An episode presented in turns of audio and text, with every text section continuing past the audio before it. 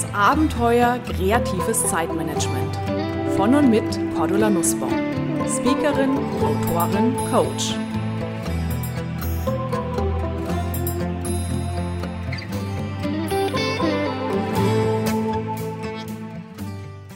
Herzlich willkommen zu einer neuen Episode Ihres Podcasts Kreatives Zeitmanagement.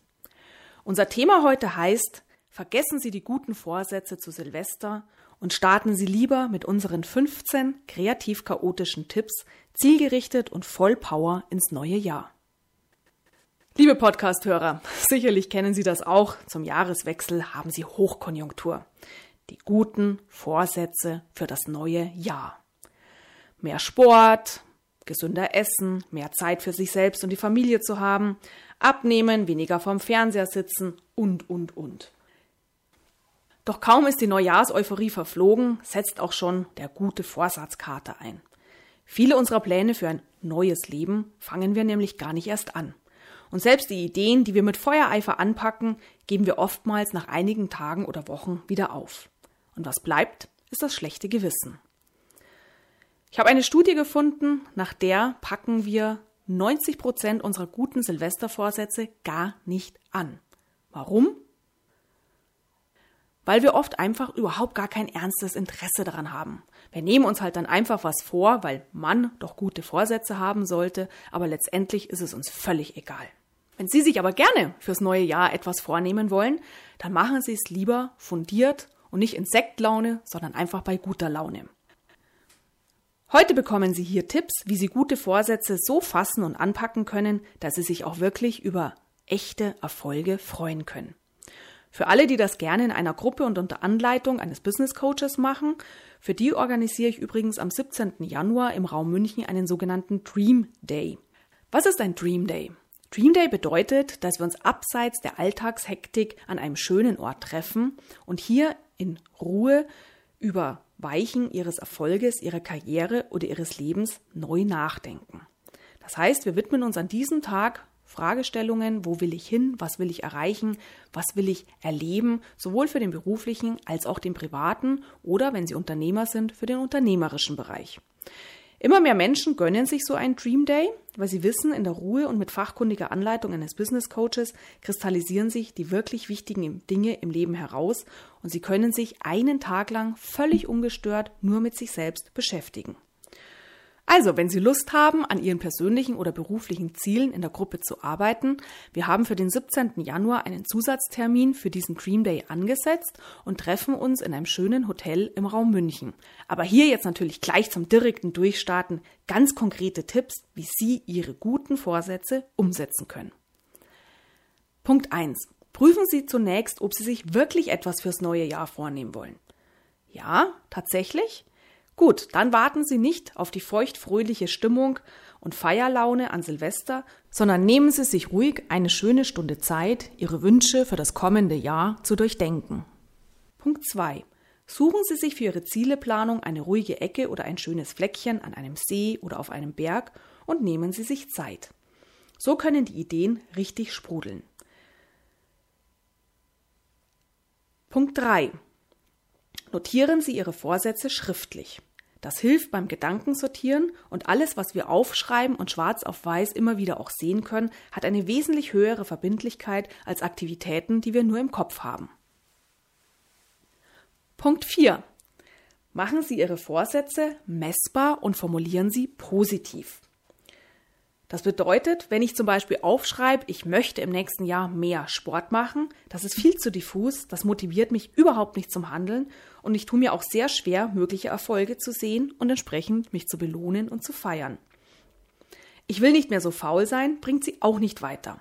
Fragen Sie sich, was stattdessen und notieren Sie das. In dem Moment, wo ich nämlich positiv formuliere, also ich möchte nicht mehr so faul sein, ich frage mich, was stattdessen und ich sage, ah, ich möchte öfters mal ins Theater gehen oder vielleicht kommt als Antwort, ich möchte mich öfters mit Freunden treffen oder ich möchte mehr Sport machen, dann weiß ich auf alle Fälle schon mal, in welche Richtung es geht. Und jetzt kann ich konkreter werden, das Ganze messbar machen und sage mir, wie oft möchte ich zum Beispiel joggen gehen oder wie häufig möchte ich ins Theater gehen. Das heißt, ich schreibe dann auf, ich will ab 10. Januar jede Woche zwei Stunden Sport machen. Punkt 5. Gehen Sie dabei dann ruhig ins Detail. Notieren Sie, welche Möglichkeiten Sie haben, dieses Ziel zu erreichen. Joggen, Fitnessstudio, Wandern. Zu was entscheiden Sie sich? Notieren Sie auch das. Ab 10. Januar mache ich zwei Stunden die Woche Sport, eine Stunde gehe ich joggen, eine Stunde mache ich im Fitnesscenter. Punkt 6. Fragen Sie sich jetzt, warum Sie diesen Vorsatz gerne umsetzen möchten. Und entlarven Sie schon hier Boykotteure. Sie wollen Sport machen, weil Sie sich zu dick finden? Dann wäre ein besserer Weg oder ein anderer Weg vielleicht auch einfach eine gesundere Ernährung. Oder sie wollen Sport machen, weil das doch alle machen und es wichtig wäre. Wenn sie aber ein Sportmuffel sind und sich zum Sport zwingen müssen, dann ist das Scheitern vorprogrammiert. Pfeifen Sie darauf, was andere machen und was wichtig wäre. Tun Sie das, wozu Sie Lust haben. Vielleicht haben Sie notiert, dass Sie Spanisch lernen möchten. Fragen Sie sich auch hier, aus welchem Grund. Ah, Ihnen geht es eigentlich gar nicht um die Sprache, sondern darum, immer wieder etwas Neues zu lernen, dann öffnen Sie Ihre Augen für andere Möglichkeiten und versteifen Sie sich nicht auf ein einziges Ziel. Punkt 7. Fragen Sie sich, was Ihr eigentliches Ziel ist und formulieren Sie Ihren Vorsatz entsprechend um. Hinterfragen Sie dabei auch, welche Motivatoren Sie treiben und welche inneren Widersacher Ihnen womöglich Knüppel zwischen die Beine werfen. Unter www.kreative-chaoten.com finden Sie eine Analyse, mit der Sie Ihre kleinen Widersacher Perfectus, Sklava, Opferius und einige andere so kleine Wichte enttarnen können und weitere wertvolle Anregungen, wie Sie damit umgehen können. Punkt 8. Legen Sie für Ihre Ziele Etappenziele fest. Stellen Sie sich vor, der Mount Everest, die schießen ja auch nicht vom Tal in einem Tag auf den Gipfel vor, Wer auf Mount Everest will, schlägt kleine Zwischencamps auf und auch das dürfen sie für ihre Ziele tun. Und es ist klar, je größer ihr Ziel ist, desto mehr Teiletappen, desto mehr Etappenziele dürfen sie sich auch aussuchen, festlegen und einfach so auf die Zeit verteilen. Vielleicht kennen Sie das aus dem Zeitmanagement auch unter dem Begriff Salamitaktik. Das kommt daher, weil so eine lange Salami, die futtern wir ja auch nicht in einem Stück, sondern zerschneiden sie in kleine Scheibchen und futtern sie scheibchenweise. Also schneiden Sie Ihr Ziel in kleine Salamihäppchen und freuen Sie sich dann jedes Mal, wenn Sie wieder ein Häppchen verputzt haben. Punkt 9. Visualisieren Sie Ihre Ziele mit einem Zieleblatt oder einer Zielecollage. Das bedeutet, in dem Moment, wo Sie jetzt schon genauer wissen, was sich richtig gut für Sie anfühlt, wo Sie sagen, hey, da habe ich total Lust im nächsten Jahr oder vielleicht sind Sie auch schon zwei, drei, vier, fünf Jahre weitergegangen, das möchte ich gerne erleben, erreichen, lernen. Und wenn Sie das visualisieren, das heißt entweder aufschreiben in Worten und dieses Zieleblatt irgendwo hinhängen, wo Sie es täglich sehen, das motiviert Sie, immer wieder auch am Ball zu bleiben und hilft Ihnen auch, wenn mal so ein kleiner Durchhänger kommt der kommt, wir sind Menschen, keine Maschinen, ah, mich dran zu erinnern, Mensch, stimmt, ich will ja. Eine Ziele-Collage, das ist etwas für all die, die entweder Lust haben und die Fähigkeiten dazu haben, selbst zu zeichnen. Das heißt, da schreiben, beschreiben sie nicht mit Worten, was sie erreichen möchten, sondern skizzieren es detailliert mit Bildern. Und wenn Sie sagen, hm, künstlerisch bin ich ja jetzt nicht so begabt, dann können Sie eine Ziele-Collage basteln, indem Sie Bilder ausschneiden aus Zeitschriften, aus Magazinen, aus Werbeprospekten und da aufkleben, was Sie für sich gerne erreichen möchten. Diese Zieleblätter helfen Ihnen, dass Sie täglich vor Augen haben, wo Sie hinwollen und das spornt an und hilft, am Ball zu bleiben. Punkt 10. Suchen Sie sich drei Lieblingsziele aus, von denen, die Sie jetzt für sich notiert oder bebildert haben, und machen Sie innerhalb der 72 Stunden den ersten logischen Schritt. Das bedeutet, wenn ich mir zum Beispiel vorgenommen habe, ich möchte im nächsten Jahr Paragliden lernen, dann kann ich jetzt als erster logischer Schritt in den ersten 72 Stunden mal gucken, wo gibt es Schulen, wo ich sowas lernen kann, wen kenne ich vielleicht, der das gelernt hat und der mir in meinem Fall sagen kann, welche Schulen sind gut. Und es kann sich um einen ganz, einen ganz einen kleinen Schritt handeln. Wichtig ist nur, dass wir innerhalb von 72 Stunden loslegen. Warum? Die Erfahrung zeigt, alles, was wir nicht innerhalb von drei Tagen anpacken, packen wir in der Regel gar nicht an. Weil dann werden wir so übermannt und überrollt von dem, was der normale Alltag für uns hat. Und gerade Anfang Januar, wenn dann wieder überall in den Geschäften, in den Büros alle durchstarten, bleiben unsere eigenen Wünsche, das, was uns gut tut, häufig auf der Strecke. Und in dem Moment, wo ich aber den ersten kleinen Schritt gegangen bin, steigt die Chance ungemein, dass ich tatsächlich weitermache. Punkt 11. Gehen Sie kleine Schritte und belohnen Sie sich für jeden Teilerfolg.